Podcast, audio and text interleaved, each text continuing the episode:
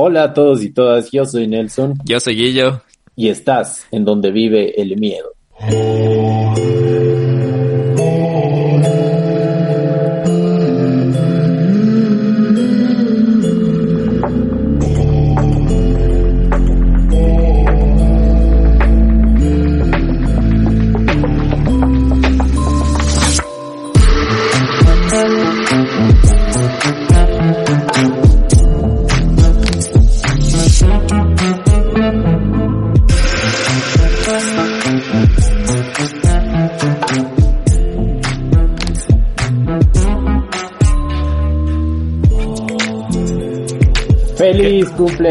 Guillo. Feliz cumpleaños. Justo te iba a preguntar, ¿qué pasó hace un año, Nelson? ¿Qué pasó hace un año? Hace un año empezamos con este hermoso y maravilloso podcast. Y no teníamos ni un solo seguidor, ni una sola reproducción. Y me daba vergüenza escucharme. ¿Y tú? ¿Qué más? ¿Qué, Eh, hiciste hace un año? Yo, la verdad, no puedo creer que ya llegamos al, al año, como vos dices, y... Chuta, loco, hace un año empezó el COVID también. O sea, esto empezó por el COVID y ahorita ya ha pasado un año y seguimos con, con el COVID, brother. Sí, ¿no? Pensamos que se iba a acabar más rápido. Decíamos, no, ya hasta octubre. Pero bueno, ya se están adaptando las cosas también. La gente ya está haciendo otras actividades. Igual hemos aprendido a cuidarnos algunos. Otras personas también no, no han corrido la misma suerte y se han enfermado y sus familiares también. Pero Sí, sí, sí. Es un nuevo, nuevo, nuevo estilo de vida. Oye, y, y chuta, te juro, no puedo creer que lo logramos un año, un año, y capítulo 31 creo que es este, y, y verás, ¿sabes qué? Tengo una idea, verás, justo hoy, hoy lunes estamos grabando para, para, en homenaje al año, y este capítulo va a salir el domingo, pero hoy hicimos unas preguntas en el Instagram y voy a leer qué nos dijeron para, para ver las reacciones del Nelson, ¿ya? ¿Qué te parece? Ver, Solo ver, para ver, ¿qué, nos, qué nos una, dijo, dime. qué nos dijo el Miedo Gang? De A una. ver. Pero no llorarás, verás. Pero déjame ver los, los más alajos. A ver, dime, dime qué Eh, por ahí. mira, mira, Artemis7 dice, qué felicidad y qué orgullo ver su podcast crecer tanto este añito. Ay, para mí es bonito tener bastantes seguidores que nos apoyan y nos complementan también con sus historias y sus cosas. Por eso estamos Gracias. aquí, ¿no? Por, por ellos, por ustedes. A Sí, ver, déjame claro. ver otro, otro más que yo sé que te va a gustar. Dice, fel- eh, Emi Gers dice, felicitaciones, son unos capos, sigan adelante y celebren este día. Y unas cervezas. ¿De dónde está tu cerveza? Ay, si fallamos, Emi, No, no. fallamos. Lunes. Lunes. Lunes- para que te lunes- chumes. Lunes de cerveza. Lunes No, de no. cerveza. Pero muchísimas gracias. Qué, qué bonito, qué bonito. Sí. La Gracias. Mosquera, la Joa Mosquera nos dice, un año de locura compartidas, muchas gracias, felicitaciones, sigan adelante. Déjame gracias, Joa. Eso, eso iba a decir. Qué bueno que ustedes sean parte de esto y esta celebración no es solo nuestra, sino de ustedes también, porque como lo dijo el Guillo, sin ustedes no hubiéramos hecho pero nada. No somos nada, nada. sin ustedes.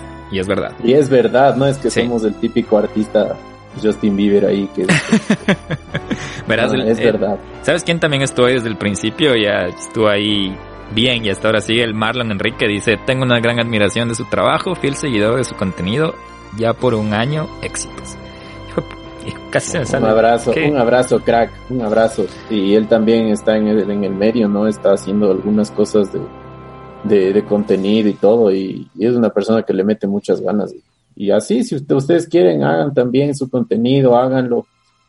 Compártanos con nosotros, nosotros gustosísimos de apoyarles también. Muchísimas gracias, Marlon, y a todos los que quieren meterse en este submundo del, de Del- los podcasts del y- podcast. y, del contenido. Ajá. Déjame te leo un par más. Dice, U6, U6DD creo que dice.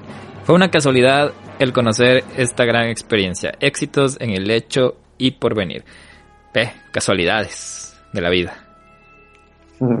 Sí, hay bastante gente que nos ha escuchado así como que buscándonos y todo. Sí, sí, verás. Una bestia, ¿no? Son- Déjame ver este último. Eh, justo de lo que decíamos de Ivy y J. Felicidades chicos, yo los comencé a escuchar desde la cuarentena gracias a mi novio. Tu novio sabe cosas, no le dejes a tu novio. Tu novio, muy bien. Eh, oye, y este, y este, este y el último.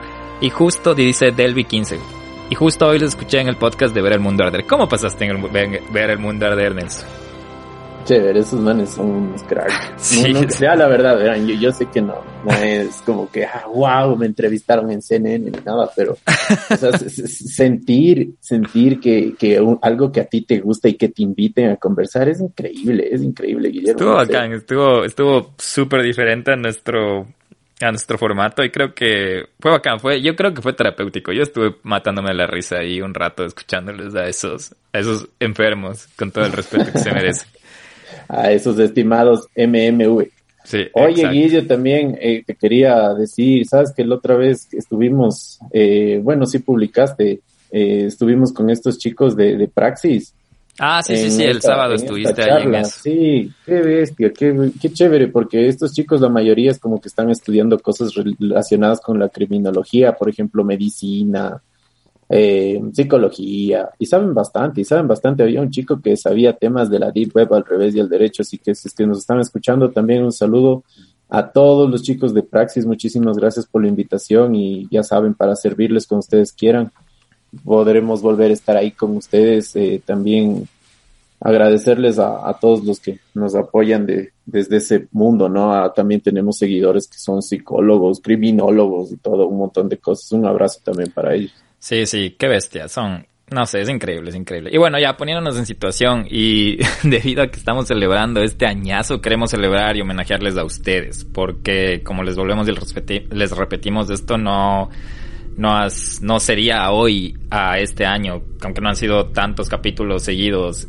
Eh, se han dado ustedes también la paciencia y todo de esperarnos y queremos celebrar con ustedes, queremos celebrar con sus historias y de hecho se, se pasaron, nos mandaron un montón de historias y esto nos da hasta para más historias. Pero en este capítulo vamos a hablar de 10 historias, así que volvemos a la sí, volvemos a lo paranormal, pónganse cómodos, eh, pónganse en audífonos, váyanse al rinconcito más oscuro de la casa, yo que sé, pero mm, hay unas de la Virgen. Exacto, hay unas buenas, hay unas Ah, no, todas son buenas, perdón. Quería decir, hay unas cortas, hay unas largas, tenemos audios de gente que nos mandó y eso, eso vamos a contarles 10 historias paranormales de ustedes. Y pues bueno, Guillo, entonces mejor ya, ya no nos hagas esperar más. A ver, comencemos con la primera, a ver si nos asustamos bastante como siempre. Sí, ya verán, ya tienen que estar en su, en su lugar. Bueno, la primera nos mandó Raquel Bedoya y mm, dice lo siguiente. Bueno, en mi familia siempre nos han pasado muchísimas cosas relacionadas con lo paranormal, pero en lo personal esta es la que más me marcó. Yo vivía en el centro de Quito en un conjunto de apartamentos antiguos, y en las escaleras para subir a los apartamentos no había luz. Yo y mi hermana teníamos que bajar a la tienda y nos advirtieron que esperáramos para bajar con una vela porque estaba muy oscuro. Pero como siempre, desobedecimos y bajamos a oscuras. El edificio tenía cinco pisos y estábamos bajando desde el cuarto. Cuando llegamos al segundo piso sentimos que alguien subía. Y como no veíamos nada, pensamos que eran unos vecinos que estaban subiendo, y pues nosotras esperamos para saludar. Pero cuando pensamos que iban a venir y nos iban a saludar, lo único que vimos y sentimos fueron dos sombras que literal nos atravesaron y siguieron subiendo. Sentimos un frío extraño y ahí lo único que pudimos hacer es gritar. Luego de contarle eso a mi mamá, ella nos había dicho que no éramos las únicas que espantaban así, pues a ella y a sus primas también les habían pasado, pues el departamento en el, en el que vivía había sido de mis bisabuelita también. Y no han sido solo esos niños, sino más fantasmas los que estaban en esos departamentos. Pero eso ya me da para otra historia. Y pues bueno, ojalá les haya parecido interesante, los quiero mucho y siempre los escucho cuando estoy dibujando o pintando. Wow, nuestro querido centro siempre sí. siendo parte de, este podcast y de nuestras vidas, ¿no? Y, y es denso y lo que ella cuenta, porque sabes que yo cuando vivíamos en la casa del centro sentía un montón de veces que nos veían. Sí, no sé sí, si eran, sí, sí, no sé si eran no sé, eh, alguien quizás o, alguien nos espiaba, pero se sentía eso, ¿no? Como que alguien siempre te veía. Yo de hecho quería empezar con esta historia porque, mm, bueno, yo creo que soy el, el, mala suerte que le pasan estas cosas, pero yo me identifiqué también con esto y hablando de la casa, Nelson, eh, en, la, en el capítulo 3 de la casa, ahí mencioné que vi como una nube que pasó como una estela, así como un, como una sábana, no, no era como una sábana, era como una nube prácticamente flotando por mi puerta. Y me acuerdo que después que pasó eso le conté a mi abuela.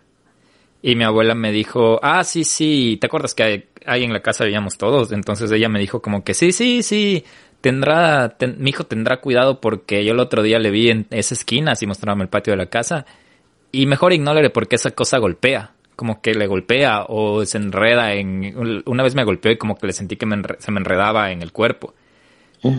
Entonces, leyendo esto dije, puta, o sea, las cosas pasan y como yo creo que y lo que sigo y vuelvo diciendo es como la afirmación, es como que la la validación es como que lo que más te friquea porque a veces dices, bueno, ya mi cabeza estoy loco o las energías o bla bla bla, pero la afirmación, la eh, lo que nos contaba Raquel, no estaba sola, estaba con la hermana y sentir lo mismo dos personas al mismo tiempo y tener la validación de la otra persona, eso creo que es ya ya como una certeza, ¿no? Bueno, igual obviamente respetamos a las personas que no creen eso, pero pero bueno, Así empezamos.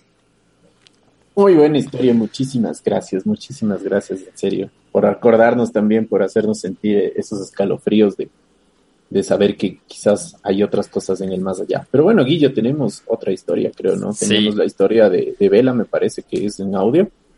Vamos a escucharla, a ver si ustedes también se asustan como nosotros. Listo, ahora pongo la historia de Vela.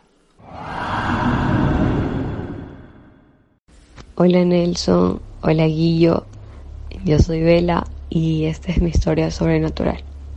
Bueno, mi historia mm, básicamente empezó en mi antigua casa. Desde que era niña siempre escuchaba como que martillaban y hacían caer un martillo. Esto era casi de todos los días. Lo curioso es que siempre eran como en dos horas específicas, se podría decir. Tipo era 11 de la noche por ahí y tipo 3 de la mañana que era cuando usualmente yo me levantaba a ir al baño a hacer pipí. Y bueno, eh, sobre todo era en la madrugada, escuchaba como que martillaban, pero en mi casa y todos en mi casa eh, pensábamos que era como que los vecinos y la verdad nunca le, le paramos bola. Y y bueno, o sea, la verdad yo me acostumbré a ese sonido. Pero bueno, entre otras cosas, en mi casa siempre se escuchaban, eh, por ejemplo, cuando yo estaba sola, escuchaba cuando se caían las tapas de del aceite o del achiote en la cocina. O por ejemplo, cuando yo lavaba los platos, siempre escuchaba perdón, siempre sentía como que alguien estaba en cunclillas detrás del mesón de la cocina, como observándome, o sea, tú sientes esa sensación cuando alguien te observa y la verdad eso yo sentía. También sentía, algunas veces me tocaron el hombro, pero eso fue de toda la vida así. Y yo la verdad soy súper miedosa, pero no sé por qué yo no le daba chance a eso, o sea, sí me hacía un poco incómodo, pero la verdad yo trataba de, de pensar o, decir lo más lógico que pasaba en ese momento. Pero, pero bueno, lo que yo creo que fue como que más denso fue cuando mis papás decidieron vender la casa para empezar a construir otra. Entonces, a raíz de esto, eh, todos estábamos súper emocionados porque nos íbamos a ir de esa casa, porque era una casa un poco pequeña para todos y porque estaba un poco lejos de, de todo.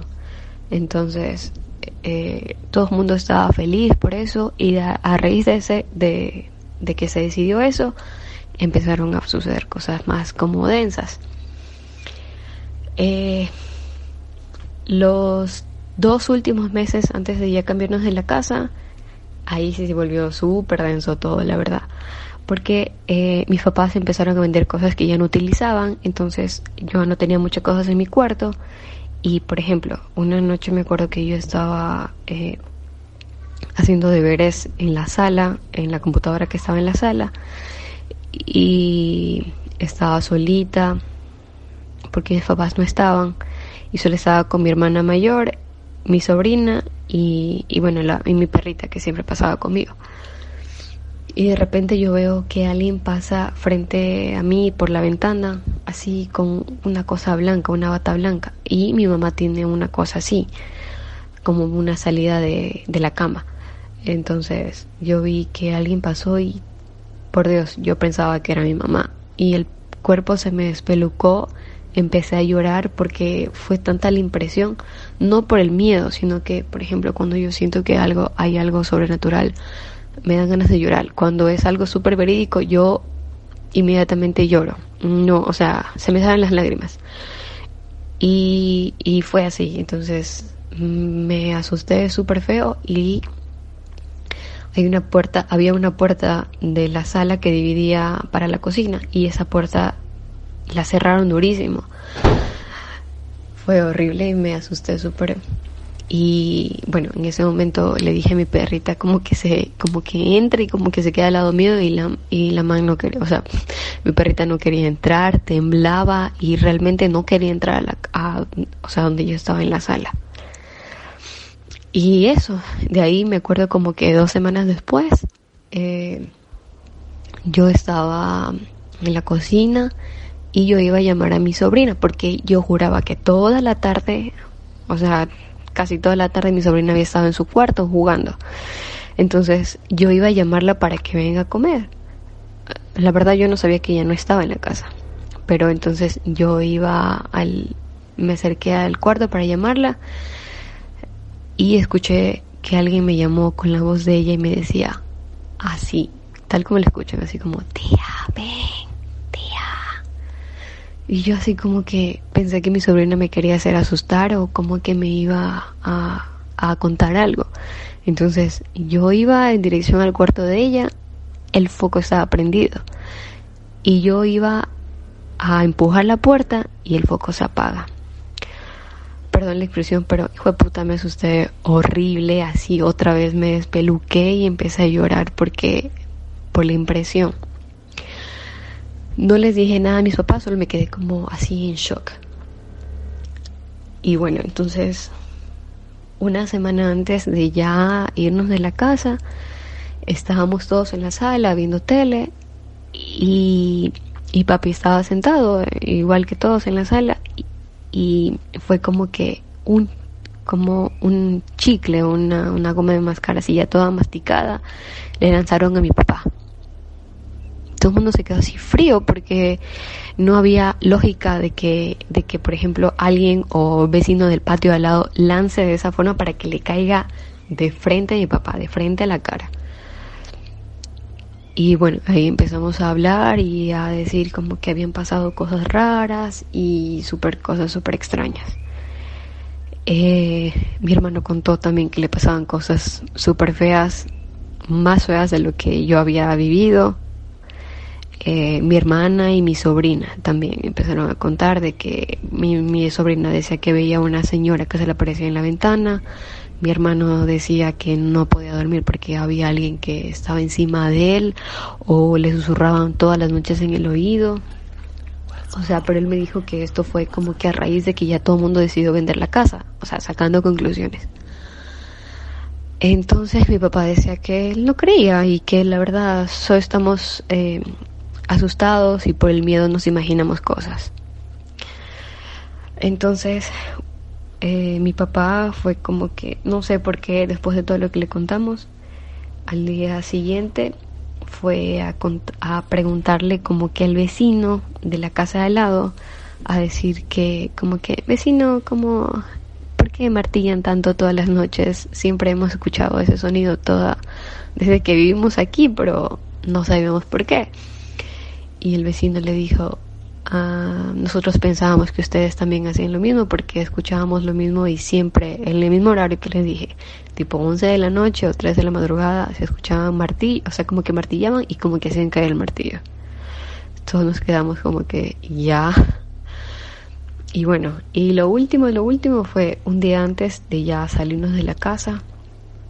Yo estaba en mi cuarto y yo estaba guardando ya mi ropa porque ya el día siguiente ya teníamos que desocupar la casa. Y en la sala ya habían acumulado como, como, que recogido eh, todas las cosas de que ya se iban a llevar y guardar en cartones. Y yo había sacado todas mis revistas que yo coleccionaba. Yo leía una revista que se llama muy interesante y tenía una colección de esas. Entonces yo las tenía todas ya en la sala, apiladas y de repente empiezo a escuchar como que lanzaban todo, o sea, escuchaba como que lanzaban los cuadernos, hacían caer cosas, pero era una cosa como que alguien estaba enojado y tiraban, las golpeaban y todo. Yo no, ni siquiera intenté ir a la sala. Me metía, o sea, fui a golpear la puerta de mis papás, a la puerta de mi hermana, que por favor me dejen entrar. Y, y toda la sala estaba desordenada, tirada, o sea, full cosas quebradas. Y eso. O sea, esa noche yo no pude dormir, tuve pesadillas, creo que fue de la impresión. Y, y bueno, y esa es mi historia. Actualmente estoy viviendo en otra casa. Eh, igual escucho como que cosas raras, pero con mi antigua casa no le paro bola. Pero hasta ahorita no han pasado tipo cosas de como que me llaman o como que hacen caer cosas. Gracias a Dios y a mi Cristo. bueno chicos, esa es mi historia. Increíble, increíble, Vela. ¿En qué parte de Guayaquil será? Eh, bueno, asumo que es Guayaquil, ¿no? ¿En qué parte de, de, la costa será? Un abrazo para la gente de allá. Y Guillermo, redundando, redundando lo que pasa, lo que dijiste, lo que... Eh, la cosa blanca que se te pasaba por ahí, yo creo que es la misma, la misma alma, o quizás es otra alma que hace lo mismo. o quizás, yo estaba asustadazo. O sea, y en verdad, yo, yo quiero que, a ver, quien, quien levante la mano, ¿quién más sintió que le están viendo ahorita, ahorita, Justo ahorita que escucharon decir. Eh, yo sentí que me estaban viendo. Sí, la, la parte que a mí me, me, me, me, me como que me, como te digo, como que medio me erizó es la parte que ella dice que sentía que le veía a alguien de cunclillas. Como que a la espalda denso, de ella. ¿Te cacha? imaginas? Es ese sentimiento de que te ven. Es súper raro porque no es justo hablamos en el capítulo es como un acoso pero ni siquiera es un acoso físico porque es un acoso de un ente que no que regresas a ver y sabes que estaba ahí pero después regresas a ver y y no hay nada no sé eso no sé esta historia sí me pareció como que un poco igual identificada de algunas maneras pero como vos dices mientras ella hablaba y creo que ustedes pueden notar en la voz es como que sería fácil inventar una historia, pero acordarte de ese mismo te lleva a, a la reacción hasta las, hasta el, no sé, como, como cómo pasó, no sé, es, no sé, me pareció súper loco, por eso también está aquí la historia de Vela y gracias Vela, gracias, gracias. Sí, y un saludo a, a ya tu perrito también, que se portó valiente y te ayudó y te cuidó. ah, cierto, cierto, cierto. Y bueno, Guillo, después de esta historia tan espeluznante que nos mandó Vela, eh, también tengo otra historia. Es de Luna, es una seguidora que tenemos que siempre nos manda saludos desde Polonia, así que un abrazo también para todos esos ecuatorianos que viven por el mundo y también la gente que nos escucha en otros países como siempre, pero sin más preámbulos, Esos migrantes como yo. a toda esa gente. El, el, plan retorno, regresa Guillo, por favor. el, el, sueño ecuatoriano, ya voy, ya voy. Todo marcha, todo marcha según el curso que debe marchar, tú tranquilo. ok, dice, mi nombre es Luna, soy de Quito y desde los seis años siempre viví en el mismo lugar. Es una urbanización en el Valle de los Chillos. Todo comenzó cuando tenía 7, 8 años, siempre salía a jugar con los demás niños del conjunto, pues a los alrededores, como era una urbanización cerrada, entonces los papás no se preocupaban por los niños de estar en las calles. Además, la urbanización no es muy grande que digamos había ya un niño mucho más grande que el promedio, que como les digo, en ese entonces yo tenía 7, 8 años, bueno, mis amigos, este niño tendría unos 13, 14 años y le voy a llamar Ricardo porque no recuerdo bien su nombre. Resulta que Ricardo vivía en la primera etapa del conjunto, en la casa número 1, y al lado de su casa estaba la cisterna de la urbanización. Ricardo nos contó que antes que construyeran la urbanización, cabe recalcar que mi familia fue una de las primeras en llegar, había pues un poco de casas esparcidas en la zona y que en la zona donde estaba la cisterna estaba una casa donde vivía una niña, una niña a la que habían matado. No nos dijo cómo, pero sí nos dijo que la niña está siempre llevaba un vestido largo blanco y que tenía el cabello negro y bien largo. Como yo, por eso siempre me molestaban con la niña de la cisterna. Pasaron los días y pues nosotros como niños curiosos y traviesos siempre íbamos a la cisterna. Bueno, ya antes de que supiéramos la historia íbamos a jugar allá a treparnos al techo, eh, pero todo cambió una noche. Estábamos jugando todos los niños y eso de las nueve de la noche, cuando los niños comenzaron a desafiarse para que alguien vaya solo a la cisterna y le vea a la niña muerta a ver si en verdad existe. Nosotros como niñas, pues alegan, estábamos emocionadas y otras le decía a los niños que no vayan, que no se metan en lo que no saben. Bueno, al final uno de los niños más altos, pero igual de nuestra edad, Jorge, fue a la cisterna. Estuvo ahí unos siete minutos, cuando comenzó a gritar desesperadamente y a correr.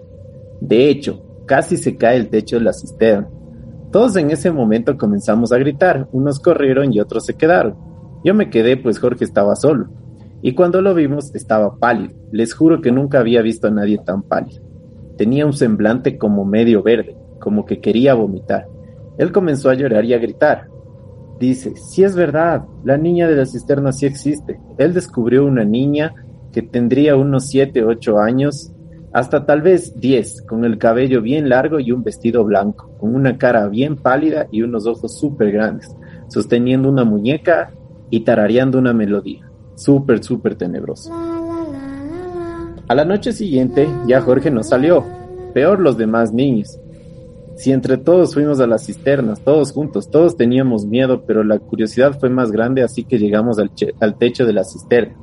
Estuvimos unos minutos igual en el techo todos juntos, algunos nos queríamos ir, como yo y otros estaban escépticos. En el techo de la cisterna había un poco de bloques de construcción por todo lado y en un momento a la derecha del grupo éramos como siete niños, más o menos. Una de las niñas grita y mirando en la dirección donde ella miraba fue donde todos los niños vimos a la niña de la cisterna.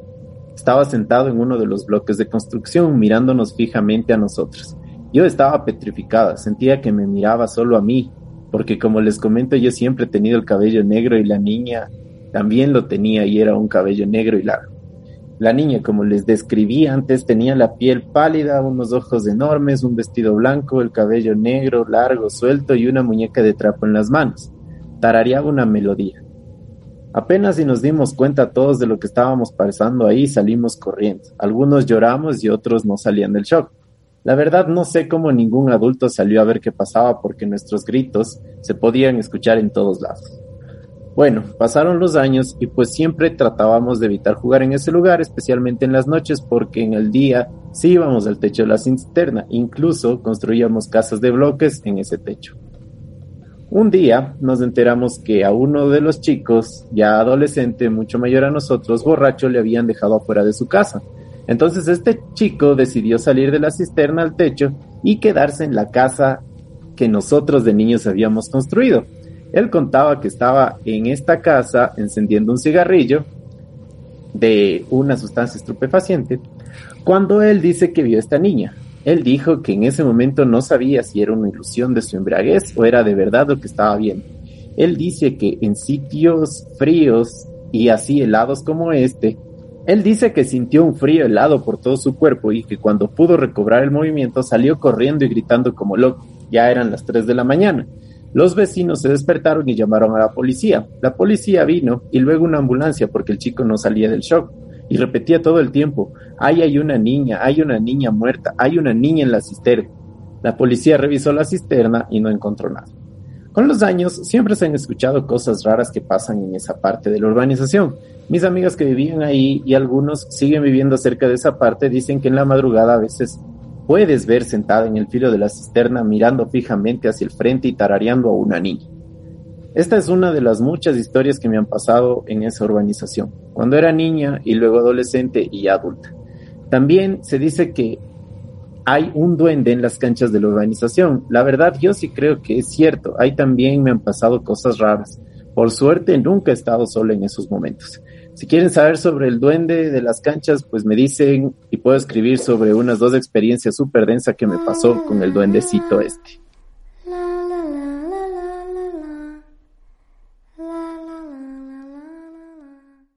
Wow. ¿Qué te parece, Guillermo? ¿Qué te parece? Cuéntanos, ¿cómo te sientes ¿Te identificas, no te identificas? No, verás, yo nunca, yo nunca tuve la suerte de, de, la suerte, de ver como una como una figura, ¿me entiendes? Es como que no sé qué hubiera hecho. Yo nunca vi, he visto sombras, pero nunca he visto una, una figura así como ellos dicen. Y ahí voy de nuevo a la validación, que todos le vieron, ¿no? Que todos los amigos y que vieron que les, no sé, a veces también el poder de la mente es súper fuerte, pero que todos lo hayan visto, la misma descripción y tarareando parece película de terror. Es no sé. Y hay esas historias, ¿te acuerdas? No sé, en nuestra universidad también había una historia de una niña que se ahogó en una piscina. Yo me acuerdo en mi colegio siempre había la historia de que alguien murió en ese terreno, cosas así en la antigüedad, ¿no?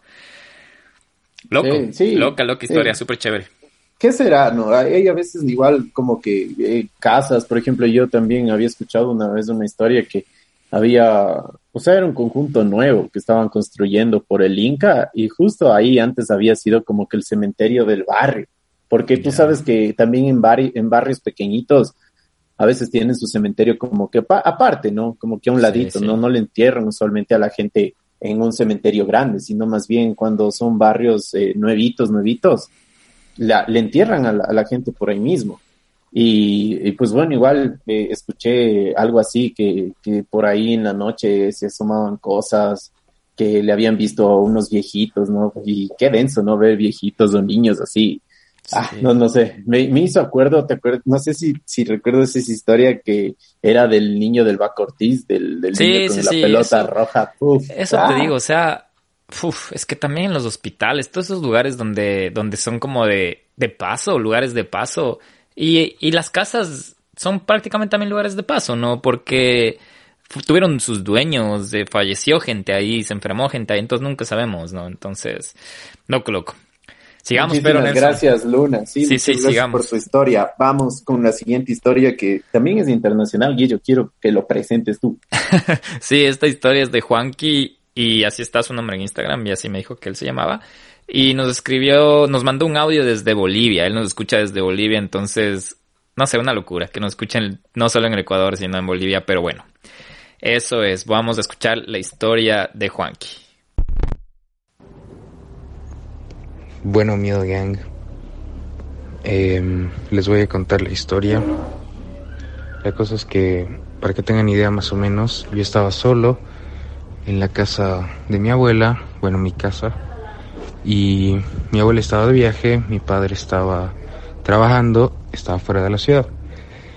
Entonces yo estaba cenando en el cuarto de mi abuela y pues tenía una mano vacía y una mano llena con platos, ketchup, cosas así, ¿no? Y la cosa es que voy a la cocina, ¿no? Y trato de abrir mi cocina, o sea, con la mano, a patadas no podía, yo ya me enojé, le empecé a insultar. Y pues lo chistoso de estas puertas es que solo puedes abrir de adentro, si está cerrada, ¿no? Porque no tiene llave, o sea, literalmente es un punto donde tienes que meter como que un alfiler o algo y recién se destranca, ¿no? Y pues no se abría y generalmente se abre apenas tocándolo entonces yo agarré y me asusté, me asusté un poco. Le di patadas y todo, agarré y dije ya, esta puerta de mierda. me di la vuelta y sea, la puerta agarró y se abrió completa. Y no había viento, no había nada. Mi cocina no, no tiene ventanas abiertas. Estaba todo cerrado de mi lado y dejé mis cosas, me fui corriendo. Y la verdad que fue una experiencia muy rara porque nunca me pasó. Creo que solo fue porque no estaba mi abuela, ¿no? Y supuestamente ella sí ha escuchado cosas alguna vez, pero yo no. O sea, a veces sí he sentido que alguien se ha sentado en mi cama unas dos veces, como que se ha hundido el colchón. Y tal vez he visto algunas cosas, ¿no? A veces, pero nada muy loco. Solo eso lo de lo de la puerta. Y así. Un abrazo. Me despido. ¿Qué te parece? Qué denso, no sé, imagínate también eso de yo, yo, mi, mi única experiencia así paranormal que la sentí bien fuerte fue en, una, en la cocina como les había contado ah, cierto, la otra vez, ¿no? Que, que, yo escuché que estaban llenando una jarra y que cuando yo me fui acercando se fue apagando, como que bajando la, la intensidad del agua. Y, y fue súper denso, no sé, eso, eso también es horrible y, y pues bueno, no, no se sabe qué misterios también habrá como que en, en, ese, en ese aspecto de que hay habitaciones, ¿no? Que, que son como que tienen una energía más fuerte, como que tienen una, una carga más, más densa de, de, de, este tipo de cosas paranormales, ¿no? Son cosas ilógicas, ¿no? Como él dice de que es una puerta que apenas tocándole se abre y que estaba bloqueada, estaba como asegurada de la nada. Entonces, ah, y tú también entras como en conflicto, como diciendo, o sea, ¿qué carajos pasa? Por eso man, como que dijo, Juanqui dijo como que ya pues mucha mierda y, y cuando dice eso y se va, se abre totalmente la puerta. Es como que suena, suena como, como película, pero esas cosas a ver, se escuchan que pasan. Y yo nunca he tenido esas, esas experiencias tan tangibles de que algo se abra así a, a mi, a mi, a, mi primera vista. Pero lo de las ventanas que te golpean, lo que te prenden las computadoras, lo que te escuchas a veces susurros o cosas así, pero no sé, no sé, eso, eso de abrir, cerrar una puerta y que verlo, yo he escuchado, pero, como vos dices, a veces son solo sonidos, pero no es como el acto en sí, como que vos dices, escuchaba que ponían, hay historias de que se escucha gente discutiendo y luego vas y no es, y creo que no estoy seguro si es en este, sus historias hay una así, pero es que me enviaron tantas historias que seguro en el, tus historias 5 van a haber más de las que, no se desanimen porque algunas de sus historias de todos los que enviaron no están aquí, son solo 10. Imagínate cuántas hubiera, Nelson, si aquí solo hay 10. Wow, sí hay bastantísimas, ¿no? Y esperemos escuchar todas, ¿no? Porque ahora sí, sí hay tiempo, sí hay tiempo, así que eso, un, un abrazo para, para nuestro amigo de Bolivia, muchísimas gracias por escucharnos y ahí algún rato nos pegamos unas, unas salteñas. Unas salteñas. sí, un abrazo para todos los que nos escuchan de otros, de todo el mundo, en serio. Muchísimas gracias. Sí, sí, ya y, tienes, que hablar en algún otro idioma ahí para, para también mandar saludos en, en otro idioma. No, mentira. no, eh, tienen que aprender español para escuchar ese punto. ya. Eh, bueno, llegamos a la mitad del, del episodio. Eh, por eso les dije, pónganse cómodos de recién. Estamos en la quinta historia. Y esta historia es de Madeline Obando. Esto sucedió cuando apenas tenía seis años. En aquel entonces vivía en la casa de mis abuelitos. Un día, mis padres y yo estábamos viendo televisión cuando de repente vi que un perro saltó a la cama y yo toda muy feliz les dije, miren un perro. Me llevó una gran sorpresa cuando ellos me dijeron que no había nada, pero insistía que había un perro en nuestra cama. Luego el perro tan solo saltó y corrió hasta la puerta del cuarto y desapareció. Años más tarde, mis padres me confesaron que aquel día no vieron a ningún perro en la cama, pero que sí sintieron que algo saltó en ella. Luego, todo fue normal por un par de años, hasta que un día mi prima vino a jugar conmigo.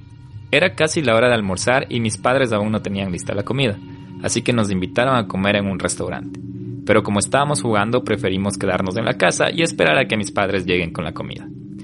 Antes de irse, mis padres estaban lavando platos y aún les faltaba lavar unos cuantos más cuando se fueron. Pasaron varios minutos desde que ellos salieron y de repente sentimos que alguien entró a la casa y se puso a lavar platos. Escuchábamos el sonido del agua y cómo sonaban los platos de losa. Como teníamos mucha hambre y nadie nos había llamado a comer, decidimos ir a la cocina y ver qué nos compraron. Pero cuando llegamos ahí no había nadie. Nos asustamos mucho y corrimos a encerrarnos en el cuarto hasta que mis padres llegaran. Desde ese día mi prima no quiso volver a jugar en mi casa. La última historia que quiero compartir con ustedes ocurrió cuando tenía 12 años, unos meses después que nos mudáramos a nuestra nueva casa. Recuerdo que aquel viernes me encontraba muy cansada porque el día anterior me quedé haciendo deberes hasta altas horas de la noche, así que después de almorzar me acosté en mi cama y me quedé profundamente dormida. Cuando me desperté vi una sombra negra al lado de mi cama. Cerró otra vez mis ojos y los volví a abrir, pero la sombra seguía ahí. Intenté moverme, pero mi cuerpo no respondía. También intenté gritar, pero aunque lo intentaba, las palabras no salían de mi boca. Luego solo cerré mis ojos e intenté rezar. Cuando volví a abrir mis ojos, la sombra desapareció. Qué denso. Otra vez la cocina. Justo, justo, eh. justo antes de esta, lo que decías, ella escuchó, y ahí voy de nuevo a la parte de la validación. Ella no estaba sola, estaba con la hermana, y la hermana dice, ya llegaron, vamos a ver qué nos trajeron de comer. Y tenga nadie. Entonces esa es la, la, la... Y qué suerte, porque imagínate que estaba, estaba solito con eso y no, no, no. Yo, yo les digo, yo pasé por eso y, y ese rato solo salí corriendo y gritando así como loco porque, ah, no sé, Qué denso cuando te pasan esas cosas, ¿eh? me hiciste acuerdo de cuando me pasó eso a mí entrando a la cocina, qué, qué denso, y yo, ¿por no, qué me haces esto? ya te tocaba, ya hacía falta el paranormal para que ya te pongas, ya te acuerdes que el miedo existe, muy, muy criminal andabas. Sí, y justo estaba viendo American Horror History y también era yo asustado. Yo, tienen, tienen que verme a mí. Y, ver una película de miedo conmigo es, termino abrazándole a todo el mundo. Así. No, sí, en la primera historia de Vela yo le estaba viendo la cara desde, desde el Zoom ahora virtualmente al Nelson y ya estaba ahí que no sé si lloraba, no sé qué le pasaba, pero bueno. Y verás que recién vamos en la sexta historia y mm, este es otro audio, este es otro audio, audio de Samia desde Quito, entonces, listo, este es más tranquilo ya, este es más tranquilo, no, no te asustes. Vamos a ver qué nos dice Sami. En fin, resulta y acontece hace más o menos unos 3, 4 años em, estábamos en mi casa, que vivo por, bueno, vivía pues por Solca, y estábamos hablando de, estábamos hablando primero de Diosito ya, o sea, como que el tema religión, el tema espiritualidad, energía, con una prima que había venido de Perú, que es súper, o sea, nos llevamos súper bien y tal. Y estábamos sentados en la cocina, que había un, como tú sabes, un, apartado de solo para desayunar. Y afuera de la cocina había un parque, o sea, como un patiecito ya chiquito.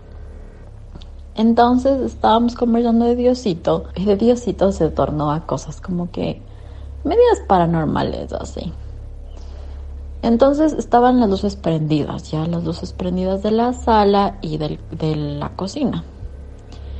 Y la luz de la cocina de la nada así empezó a titilar, como que, como que así.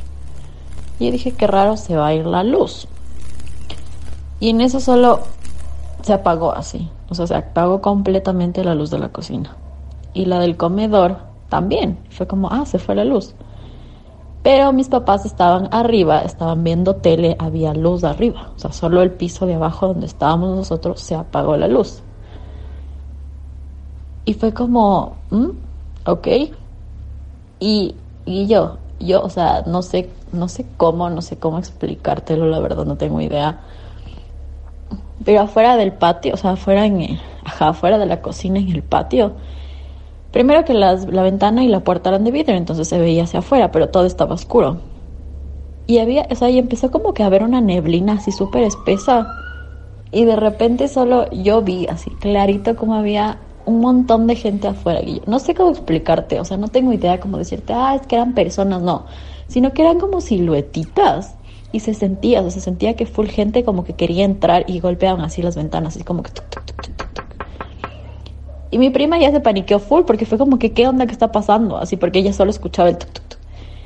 Y yo estaba con mi hermana, con su esposo, mi prima y yo. Y mi hermana también los vio. Y solo me quedó viendo y me dijo, ¿los viste? Y yo como, ¿what? Sí. Apenas se fueron porque fue como, se los llevó la neblina. Se prendió la luz a través de la cocina y del comedor y fue como, no pasó nada aquí. Entonces, eso fue lo más raro que a mí me ha pasado, como que a mí, Samia Rebeca. De ahí tengo un montón de historias más, pero no son mías, entonces no podría explicártelas al 100%. Y, y nada, esa es una mini historia de terror. Otra persona que no fue la única en ver, y ahí es, es más, más, no sé, más personal, ¿no? O sea, es también eh, gente que replica la historia porque también le pasó lo mismo y, y eso, tener una, una, una, una experiencia así con, no sé, con tus familiares o, yo qué sé, ¿no?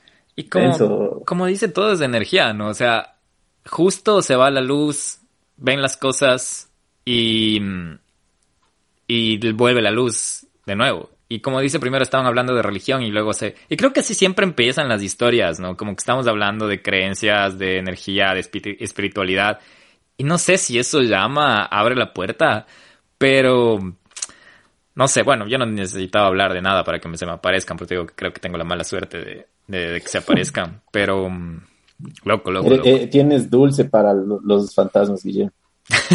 Ni digas, ¿eh? porque aquí no me ha pasado nada, por suerte, desde ya creo que ya voy invicto casi 10 años. Entonces, no, no, no, no, no. no.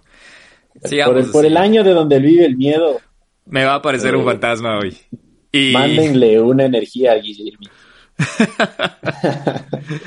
Mándenme los fantasmas. Ojalá no te pase nada, porque sí. Sí, manden los fantasmas porque nos falta material para donde vive el miedo, así que manden los fantasmas. No, Oye, qué denso, Guillo. Pero bueno, ya vamos con la siguiente historia porque todavía tenemos tres más y todos quieren ser escuchados. Así que vamos a ir con la historia de Tony Ortiz, que nos envió esta historia y pues bueno, yo sé que la van a disfrutar un montón, así que vamos a comenzar.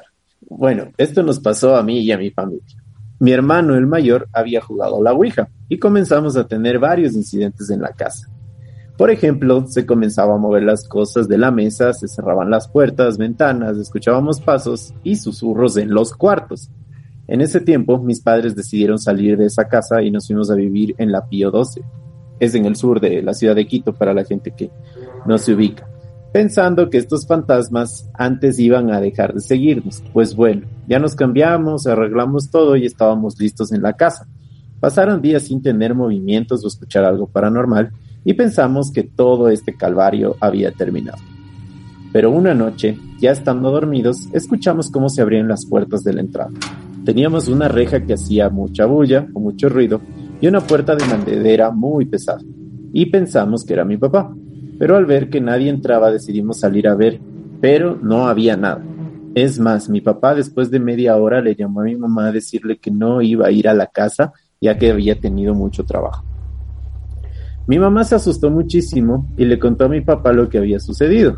Al día siguiente, sahumaron la casa y mi papá había dejado el saumerio en las gradas. Mi mamá estaba lavando los platos cuando escucharon unos tacos y después que botaron el saumerio y mi papá le reclamó a mi mamá diciéndole que por qué había pateado el saumerio si eso era de Dios. Y mi mamá le dijo que no había sido ella ya que estaba lavando los platos.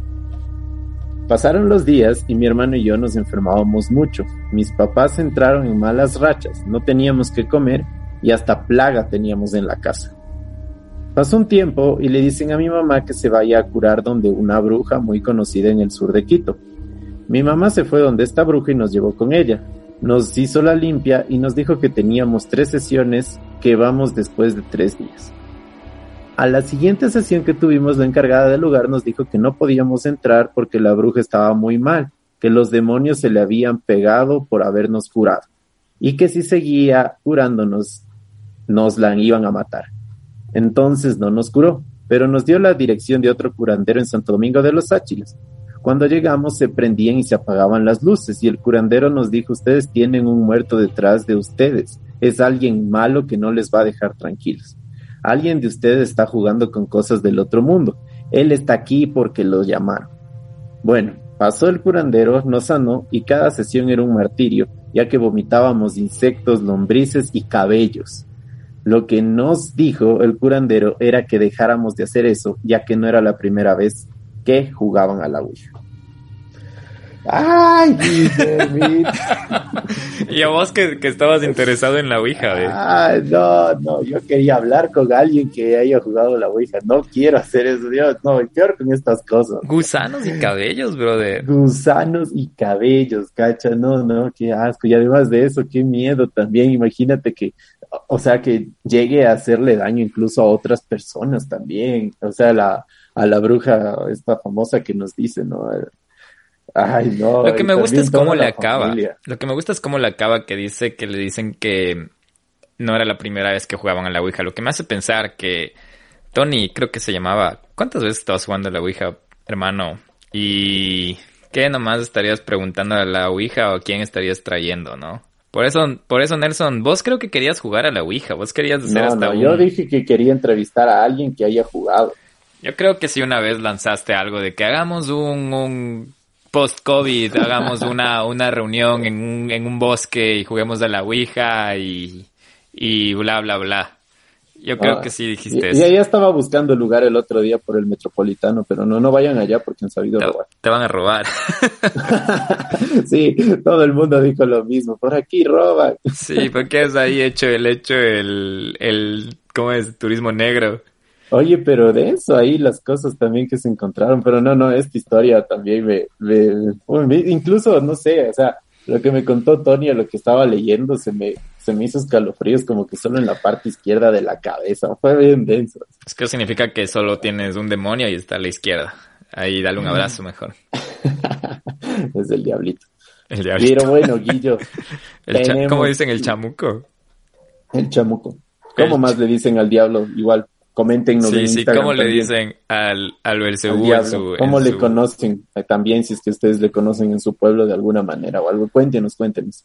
Oye, tenemos que ver si algún rato también hacemos un en vivo para leer los comentarios y todo. Hay que ver cómo grabamos un capítulo en vivo. Eso también puede ser cosa del, del año. Pero bueno, Sí, puede ser súper interesante. Dale, Guillo, porque tenemos la 8, la historia de Sofía, creo que es, ¿no? sí, sí, la otra, es, esta que viene es historia de Sofía y estamos en la octava historia y Sofía nos dice.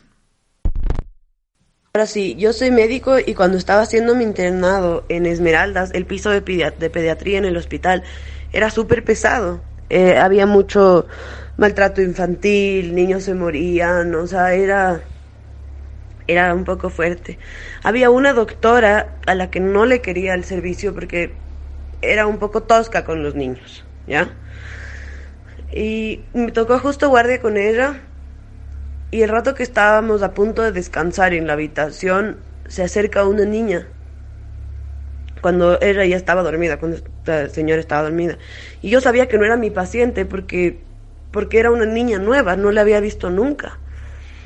Y ella no es que me lo dijo con la voz, sino como me dio a entender, esto no es contigo, ¿qué haces aquí? Ya, no me preguntes cómo, pero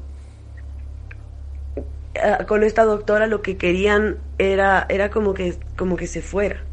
Y yo le, yo le decía a la niña como que levántate, digo, ándate a, tu- a- tu cuarto a dormir, porque está súper tarde, es de madrugada. Y el día siguiente yo le fui a buscar a esta paciente y no estaba. Y yo le dije a una de las enfermeras si es que tenía idea de esta paciente, que qué pasó. Y yo le dije las características de una niñita que estaba con una batita del, del hospital, o sea, no es que tenía ropa, sino estaba con una batita del hospital, eh, de más o menos alta altura, entre 6 y entre 7 y 8 años. Y la enfermera se puso pálida y me dijo, ¿sabes qué? Em, esta niña se murió hace un tiempo y los pasos que la gente dice escuchar y las risas y el llanto es de esta niña. ¿Qué tal eso? Ahora que te recuerden al, al fantasmita de Loa Cortiz. No, no, ya, yo creo que los médicos son parte importante de este podcast porque tienen unas historias densas y además de, de tener el coraje para enfrentarse a, no sé, a, a tantas enfermedades y también el corazón tan, tan denso a veces de, no sé, de ver morir personas, también tienen que lidiar con estas cosas paranormales y no sé si para ellos sea así de, de tortuoso como para nosotros los comunes de los mortales, Pero- pero, pero qué denso, siempre tienen que, que siempre, todo médico tiene una historia densa que te cuenta así, ¿no? Sí, Ellos sí. es como que, muchos son los, los enviados, los soldados de la vida y de la muerte ahí. Sí, sí, gracias, en serio, gracias. A, hemos escuchado un montón de historias de los médicos y de hecho creo que algunas de las que están aquí también son médicos y eso va a estar para el próximo, sus historias, que ya veremos cuándo las hacemos. Y algo que me llama la atención de la historia de Sofía es que ella le vio a esta niña y no sintió nada de miedo. Es como ver a una persona, ¿me entiendes? Ya hasta habló con la persona. Entonces, y llegarte a darte el- al siguiente día que contar y si es esta, ¿sabes qué? Está buscando esta niñita, tal niña y que te digan, ah, sí, es el fantasma del hospital. Hijo de Dios, yo no sé, yo no sé qué, qué, Ah, sí, como que, ah, sí, qué bien. sí, sí, es como que- Salúdale. yo no sé si viste alguna vez esa, ese video de ese, de ese guardia que, que, que, que está ahí sentado y como que se levanta, empieza a hablar con alguien, saluda y todo, luego se va a sentar pero súper casual y toda la cosa. Y después esa misma tarde había fallecido otro guardia, un amigo de él. Entonces le entrevistaron también al guardia y decía que no, que él solo le vio a la persona que como que llegó a su turno de trabajo y a su amigo saludaron, chocaron las manos y se fue a seguir trabajando. Déjame ver si es que le reposteó alguna vez, le posteamos alguna vez en el Instagram, pero no sé si has escuchado.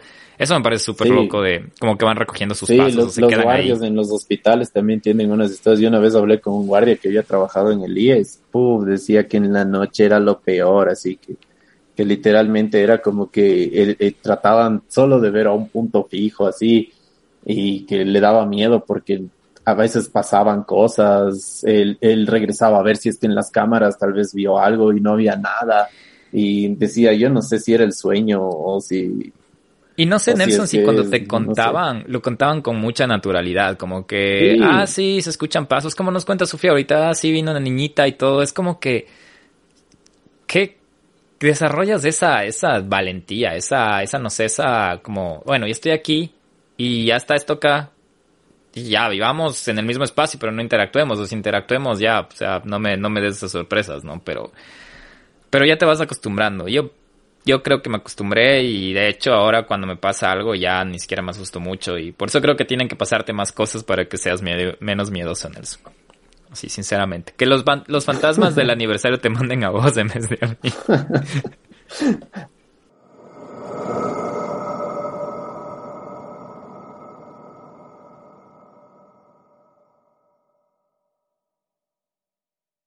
Bueno, ya hicimos una pausa para que el Nelson se quite el miedo, pero ya estamos de vuelta, así es que no lo notaron. No, el rosario, ¿dónde está el rosario? El agua santa.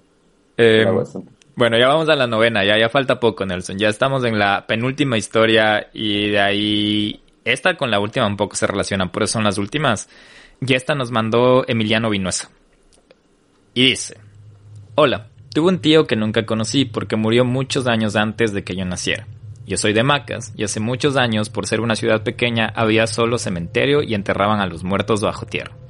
Llegó un día en el que el cementerio ya no pudo albergar más muertos y notificaron a todos los familiares de los mismos en que es necesario desenterrarlos para llevarlos al nuevo cementerio municipal.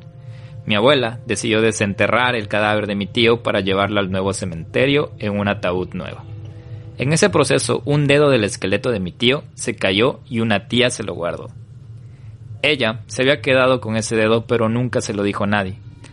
Un día, cuando yo era niño, vine de vacaciones a Quito y me quedé unos días en casa de mi tía. Uno de esos días me encontraba solo en casa con una de mis primas y fui al baño. Al salir del baño vi que una persona entró en el cuarto de mi tía. Fui y dije, Gaby, ¿eres tú? Es el nombre de mi prima con la que me encontraba solo. Al entrar al cuarto no había nadie. Salgo al pasillo y mi prima sale de la cocina y me dice, ¿qué pasó? Le respondí que vi a alguien que entró al cuarto de mi tía y creí que era ella. Y mi prima, de lo más relajada, me respondió, ¿lo viste? Pues es nuestro tío. Yo me quedé completamente helado y se me heló el cuerpo. Ese día mi prima me contó lo que había sucedido con el dedo del esqueleto de mi tío. Dijo que mi tía lo perdió. Mi prima decía que siempre ella lo veía sentado en una silla del cuarto de mi tía. Desde ese momento nunca me he olvidado de esa escena. Fue tan real lo que vi, no fue una sombra, fue una persona lo que vi, pero de lo que vi no pude diferenciar si era físicamente hombre o mujer. Creo que desde ese día yo empecé a ver todo lo que tiene que ver con cosas paranormales. Me encanta todo eso. Y asimismo creo en todo eso porque sé que vivimos en un mundo donde abunda tanto lo bueno como lo malo. Y algo de que me enteré por una prima es que mi tía al cambiarse de casa encontró el dedo y lo devolvió justo cuando nuevamente estaban cambiando el cuerpo de mi tío a un nuevo nicho.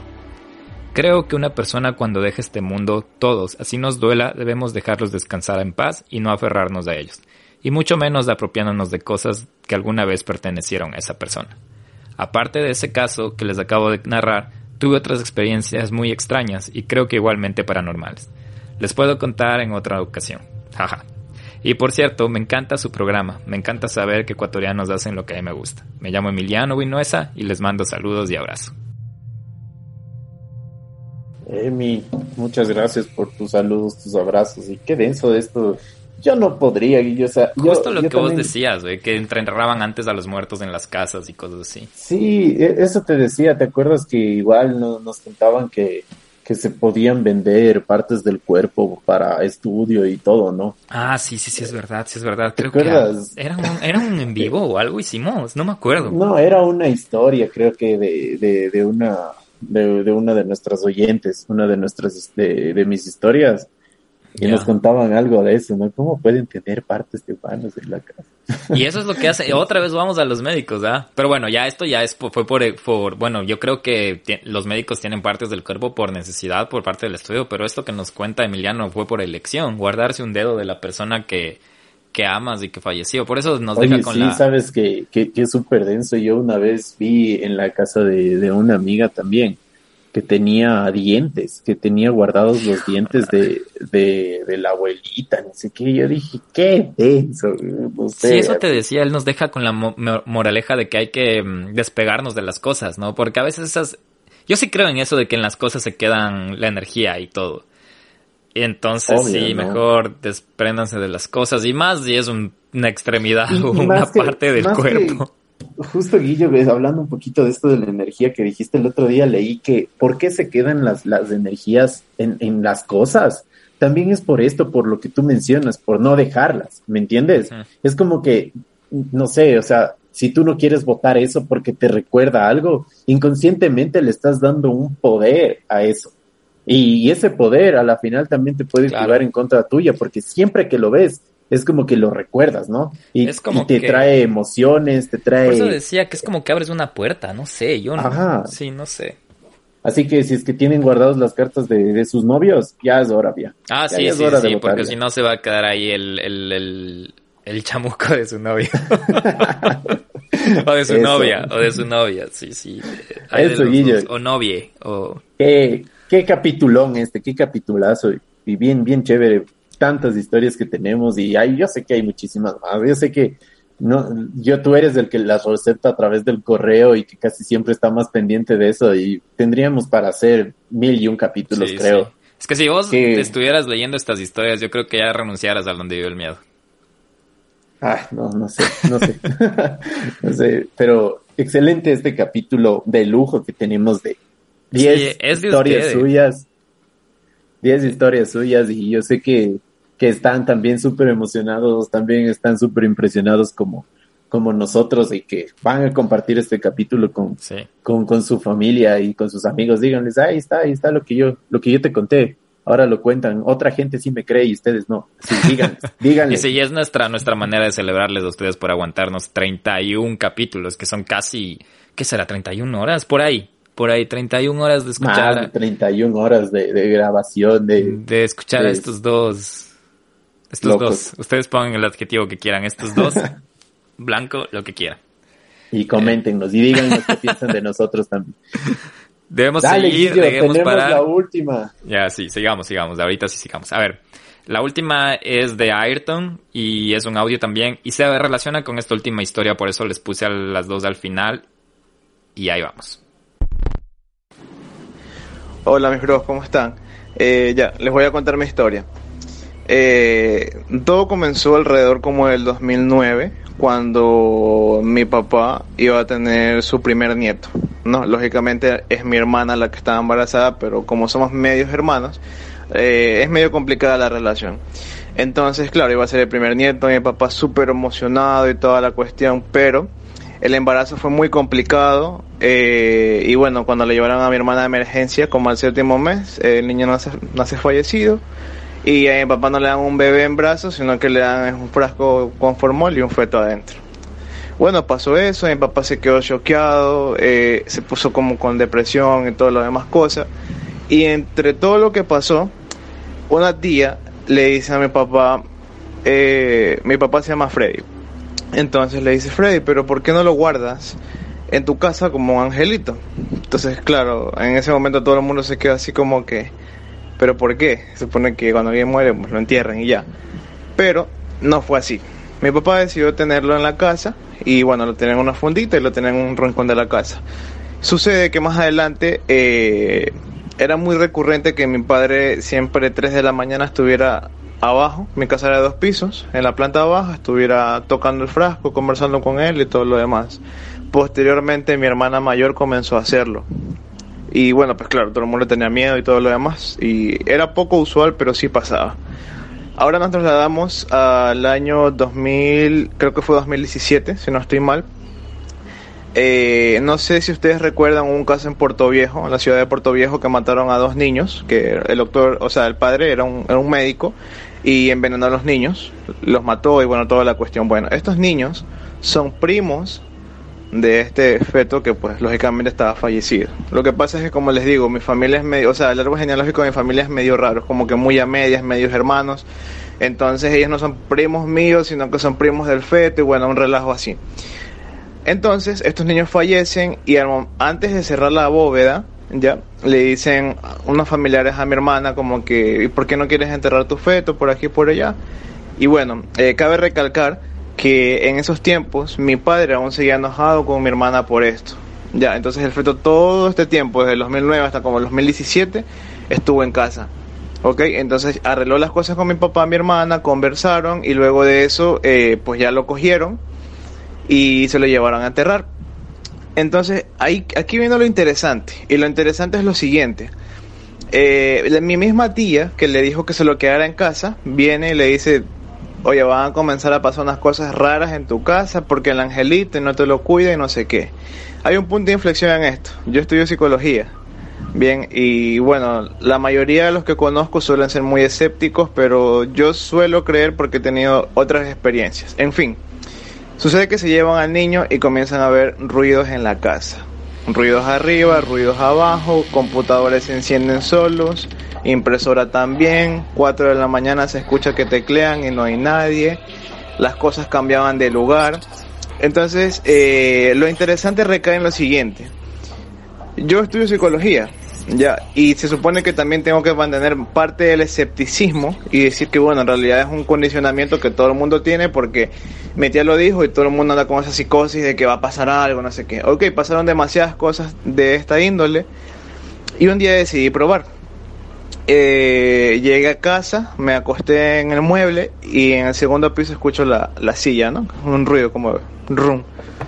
Entonces yo solamente dije tipo como que, bueno, pues fantasma, si en verdad existes o lo que sea, pues hazte ver loco, porque de verdad que esos ruiditos así, eso a mí, la verdad no, no me quita el sueño. Entonces como yo justo llegaba a la universidad, yo vi como mi mochila a la universidad así de donde estaba, con unos libros que justo presté de la biblioteca, se arrastraba en dirección hacia mí y se quedó justamente en mi pie.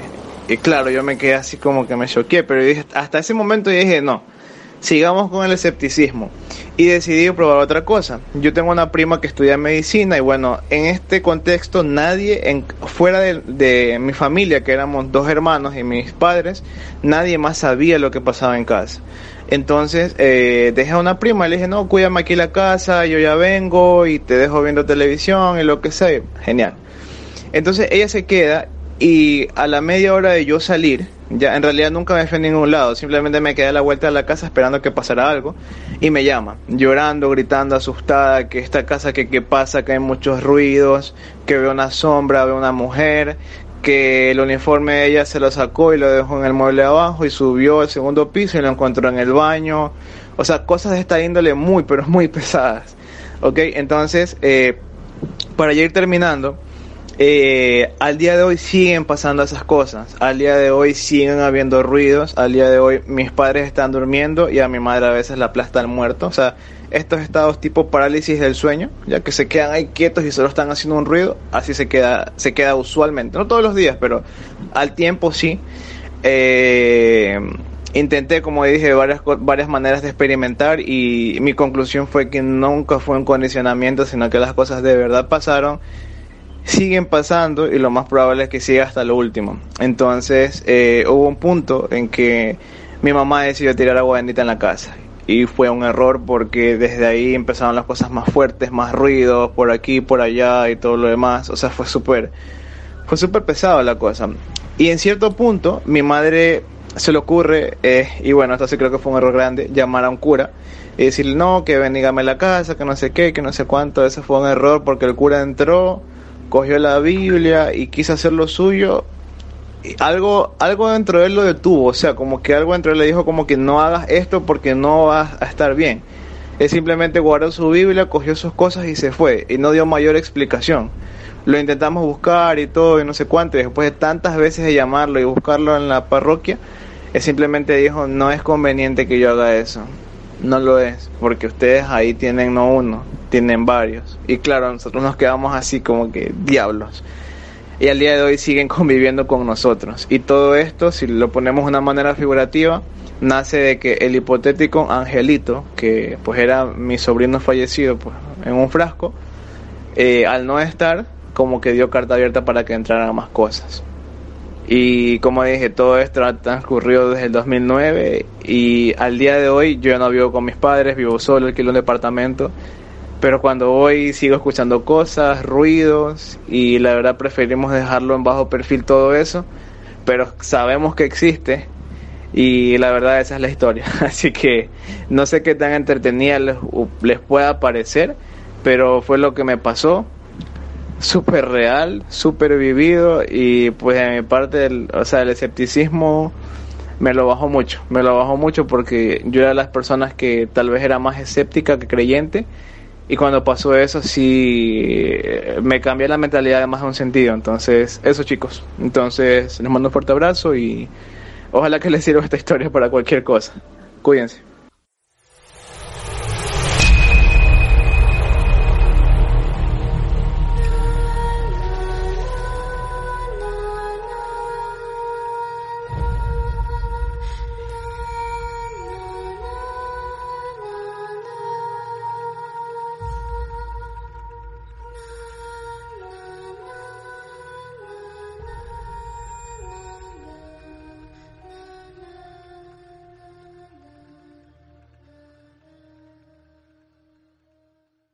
Nos sirvió, ¿no? Nos sirvió la historia bastante. Mira, mira, Guillo, mira, mira mis bellitos. Yo no sí, puedo sí, más, estás con la, con los, con la piel de gallina, con los Y es- estoy aquí en la casa, no sé, con la luz apagada ahí de la cocina, no quiero regresar a ver, Guillermo. Qué buena historia de nuestro amigo Ayrton.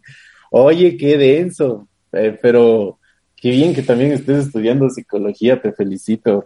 Tienes un montón para hacer, no sé, algunas cosas, algunos trabajos en base a eso, ¿no? En lo que también es la parapsicología y cómo le, le afecta también a tu familia. Y no sé, o sea, no, no quiero, no quiero ju- juzgar ni nada, pero qué denso esto de, yo no he sabido de cómo tener ahí feto que y le- toda la cosa. que le dijo sí, de, sí. del angelito, ¿no? Y justo hablando de esto de tener eh, humanos en la casa, no sé, pedazos de cuerpos, y ay, no. Dios mío.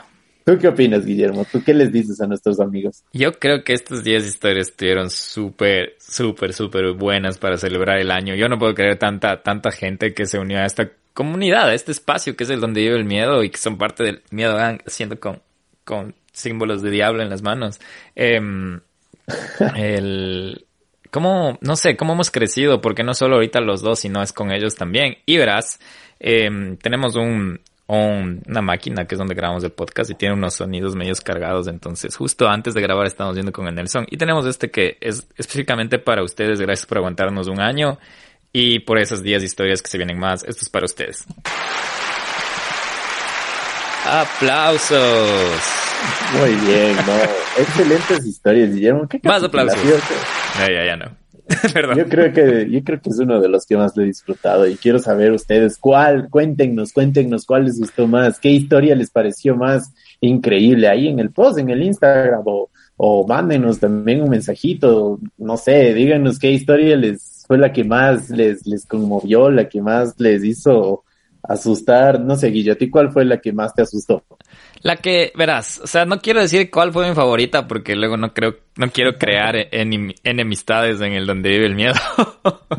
pero mm, Todas, todas fueron nuestros favoritos. Todas, pero ya- Pero ya. después de eso, ¿cuál fue la que más te gustó?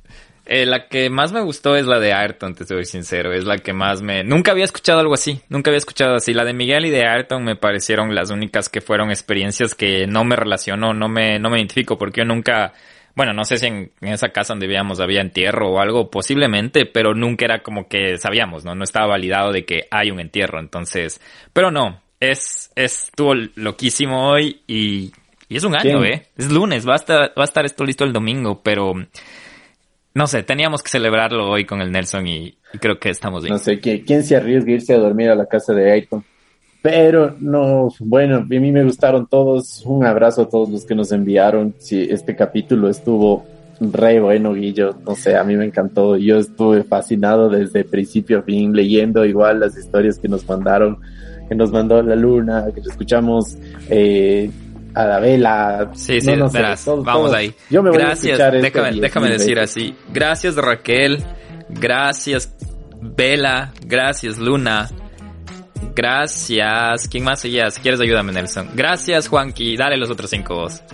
Gracias, eh, Madeline. eh, gracias también a nuestro amigo Ayrton. Gracias también a nuestro amigo Emiliano Vinuesa. Eh, gracias también a Tony. Y también gracias a todos, a todos ustedes por, por escucharnos. Te está faltando por- uno. No, ya dije Madeline. Te faltó gracias a Sa- Samia también. Ah, sí. Sí. Pero ¿y por qué, Samia? A, a ti te tocaba decir. No, no, Tito acaba los otros cinco. Bueno, y así nos peleamos en, en donde vive el miedo ahora que ya les Ah, tenemos gracias, confianza. Samia. Sí, es verdad. Perdón. ya, así nos peleamos en vivo, así que. Sí, sí. No, en serio, muchísimas gracias por, por acompañarnos en este camino enorme que ha sido lo de Vivir el Miedo, pero bien gratificante y bien chévere, bien chévere. ¿Para qué? Esperemos que a ustedes les haya gustado también esto que hemos preparado. Esperemos también que nos sigan eh, apoyando como siempre, nos sigan mandando sus energías, sus saludos. Eh, les queremos un montoncísimo en serio y se vienen sorpresas, ¿no? Se vienen sorpresas por este añito que hemos que, Posiblemente. que, que hemos que hemos estado a su lado y que también hemos podido compartir y conocerles también. Les agradecemos muchísimo, chicos, de todo corazón. Sí, Que y cada, cada comentario, cada cosa, cada like que ustedes nos dan, eh, es del cada, motor, la gasolina. cada, cada respuesta del Instagram, que es nuestro canal principal, eh, todas las colaboraciones que hemos hecho, es hermoso esto, vivirlo de su mano.